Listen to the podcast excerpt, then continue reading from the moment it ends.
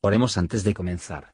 Señor, por favor, déjanos entender tu palabra y ponerla en nuestros corazones. Que moldee nuestras vidas para ser más como tu Hijo. En el nombre de Jesús preguntamos. Amén. Capítulo 16 Y Sarai, mujer de Abraham, no le paría, y ella tenía una sierva egipcia que se llamaba Agar. Dijo pues Sarai a Abraham, Ya ves que Jehová me ha hecho estéril. Ruégote que entres a mi sierva, quizá tendré hijos de ella. Y atendió Abraham al dicho de Sarai. Y Sarai, mujer de Abraham, tomó a Agar su sierva egipcia al cabo de diez años que había habitado Abraham en la tierra de Canaán, y dióla a Abraham su marido por mujer. Y él cohabitó con Agar, la cual concibió, y cuando vio que había concebido, miraba con desprecio a su señora.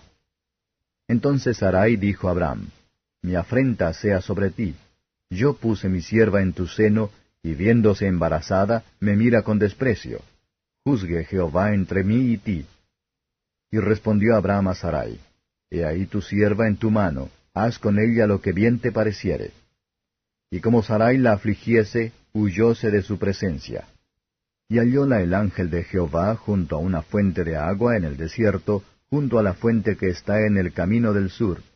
Y le dijo, Agar, sierva de Sarai, ¿De dónde vienes tú y a dónde vas? Y ella respondió, Huyo de delante de Sarai mi señora. Y díjole el ángel de Jehová, Vuélvete a tu señora y ponte sumisa bajo de su mano. Díjole también el ángel de Jehová, Multiplicaré tanto tu linaje que no será contado a causa de la muchedumbre. Díjole aún el ángel de Jehová, He aquí que has concebido, y parirás un hijo y llamarás su nombre Ismael porque oído ha Jehová tu aflicción. Y él será hombre fiero, su mano contra todos, y las manos de todos contra él, y delante de todos sus hermanos habitará. Entonces llamó el nombre de Jehová que con ella hablaba, Tú eres el Dios de la vista, porque dijo, ¿No he visto también aquí al que me ve? Por lo cual llamó al pozo, Pozo del viviente que me ve. He aquí está entre Cades y Bered. Y parió Agar a Abraham un hijo, y llamó a Abraham el nombre de su hijo que le parió Agar, Ismael. Y era Abraham de edad de ochenta y seis años, cuando parió Agar a Ismael. Comentario de Mateo Henry Génesis capítulo 16. Versos 1 a 3. Sarai, ya no esperara tener hijos a sí misma, propuso a Abraham para tomar otra esposa, cuyos hijos sería fuerzas, su esclavo, cuyos hijos sería su propiedad. Esto se hizo sin pedir consejo del Señor.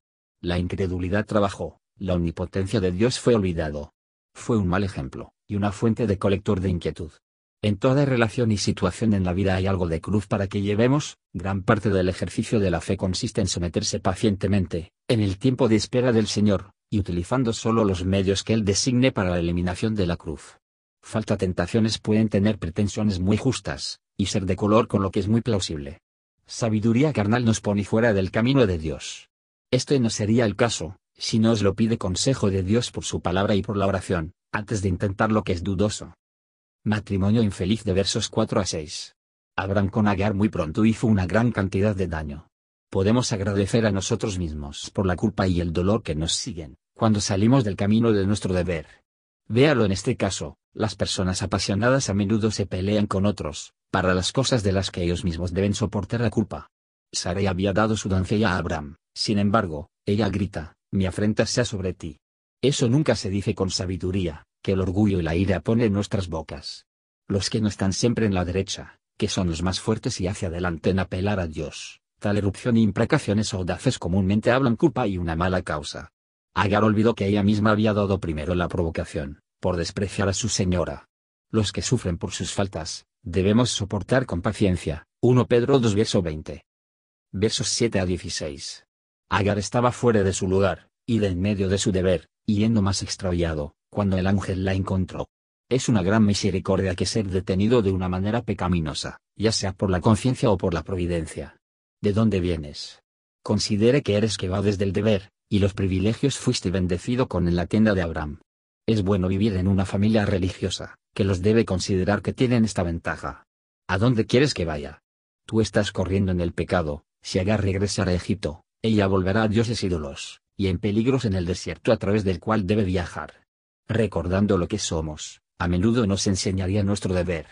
Preguntando dónde venimos, nos mostraría nuestro pecado y la insensatez. Teniendo en cuenta dónde vamos a ir, descubre nuestro peligro y la miseria. Y los que dejan su espacio y el deber, debe apresurarse su regreso, como mortificante soever sea. La declaración del ángel, que se muestra este ángel era el verbo eterno e hijo de Dios. Agar no pude sino mirar la misericordia del Señor, y la sensación, yo también, que soy tan indigno, ha favorecido con una visita de gracia del Señor. La llevaron a un mejor temperamento, regresó, y por su comportamiento se suavizó Sarai, y recibió un tratamiento más suave. Ojalá que siempre estábamos impresionados con este pensamiento, tú eres Dios que ve. Gracias por escuchar y si te gustó esto, suscríbete y considera darle me gusta a mi página de Facebook y únete a mi grupo Jesús Answers Prayer.